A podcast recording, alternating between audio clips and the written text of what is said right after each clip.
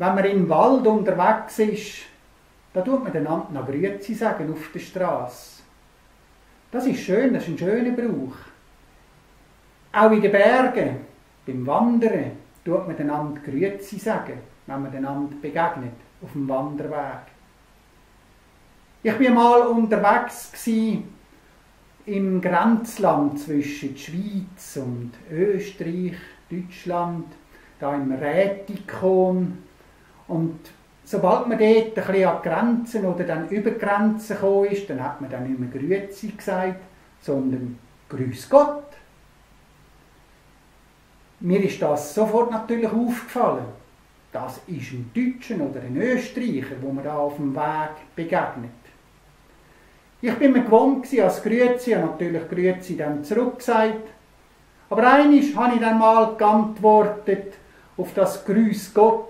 Ja, so hoch rauf gehe ich dann nicht, zum Gott zu grüßen. Der Österreicher oder Deutsche hat mich völlig entgeistert angeschaut.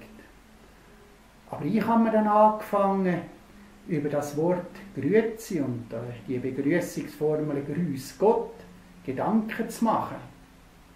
Grüezi, das ist ja eigentlich eine Abkürzung von Grüß dich. Und das Grüß Gott, das kommt von Grüß dich Gott.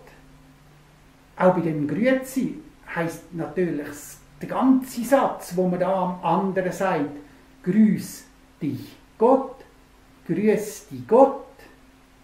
Also wir haben die genau gleichen Grüß Gott Formeln in der Schweiz und in Österreich.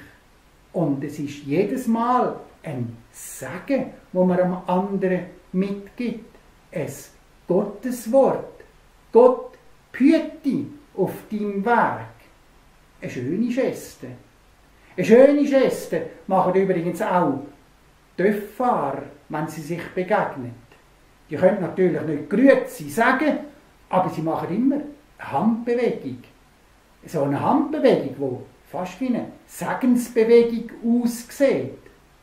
Auch sie tun somit mitgehen am anderen, Gott segne dich auf deinem Weg, auf deiner Fahrt. Ein schöner Brauch, eine schöne Geste. Wir brauchen all immer wieder den Segen auf unserem Weg. Und auch im Gottesdienst tut man den Gottesdienst beenden mit einer Segensformel. Schon seit uralten Zeiten. Und der, alte, der älteste Segensgruß am Schluss von einem Gottesdienst, das ist der aaronitische Segen. Seit 3000 Jahren gibt es den in den Gottesdienst.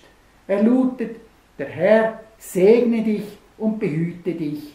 Der Herr lasse sein Angesicht leuchten über dir und sei dir gnädig. Der Herr erhebe sein Angesicht auf dich und gebe dir Frieden. Amen.